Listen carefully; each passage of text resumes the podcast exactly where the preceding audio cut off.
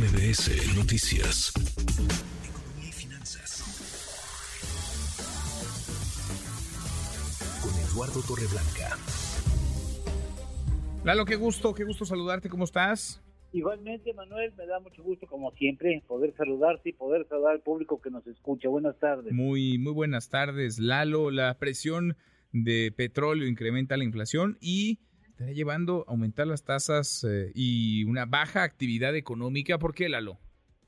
Porque, bueno, ya lo habíamos comentado, seguramente lo recuerda el público y tú también, por supuesto, que ninguna estrategia contra la inflación está garantizada en éxito o es invulnerable y muchos elementos pueden desatar incrementos en los precios, incluso a nivel global, más tratándose de precios que se consideran líderes en la economía, como es el caso del petróleo. Desde su precio más bajo en este año, el barril de petróleo al día de hoy ha incrementado en su precio 35.8% y con respecto a cómo inició el año ha aumentado 14%. Si sube el precio del petróleo, por obvias razones incrementan también la de otros energéticos como el gas natural, gasolinas, el carbón, turbocinas, el traslado de mercancías se encarece, y los precios de los productos tienden a subir. En Estados Unidos, en julio, hubo un promedio de inflación de energéticos de menos 0.6%, es decir, una contracción en el precio. Este es el dato mensual.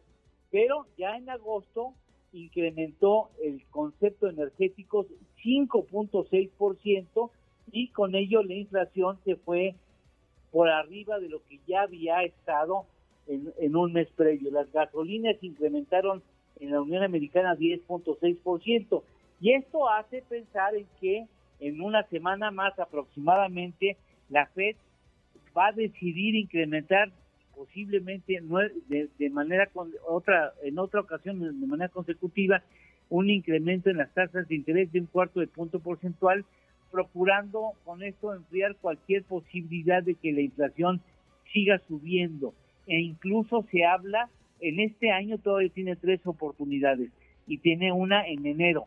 O sea, es posible que una de esas tres oportunidades en, esta, en este año incremente las tasas de interés y, e incluso eh, iniciando el 2024 haga otro incremento porque no quiere que la inflación se vuelva a descontrolar. Vale la pena recordar que el precio de la gasolina y el precio del petróleo ha subido porque tanto Arabia Saudita como Rusia determinaron contraer su oferta en el mercado y dejaron corto el mercado de los energéticos. Diariamente se necesitan algo así como 95 millones de barriles de petróleo para que la economía global funcione.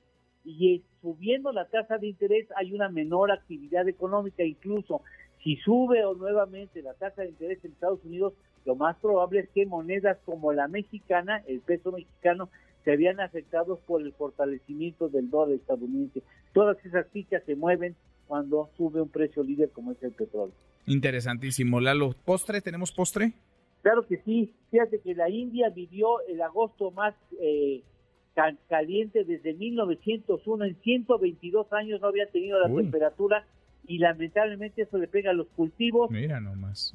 La India es líder en la producción y exportación de arroz. ¿Qué nos está diciendo el arroz pudiera encarecerse. Sí, sí, sí, sí, sin duda. Interesante. Gracias, Lalo. Gracias a ti, Manuel, como siempre. Gracias. Abrazo. Gracias. Muy buenas tardes. Redes sociales para que siga en contacto: Twitter, Facebook y TikTok. M. López San Martín.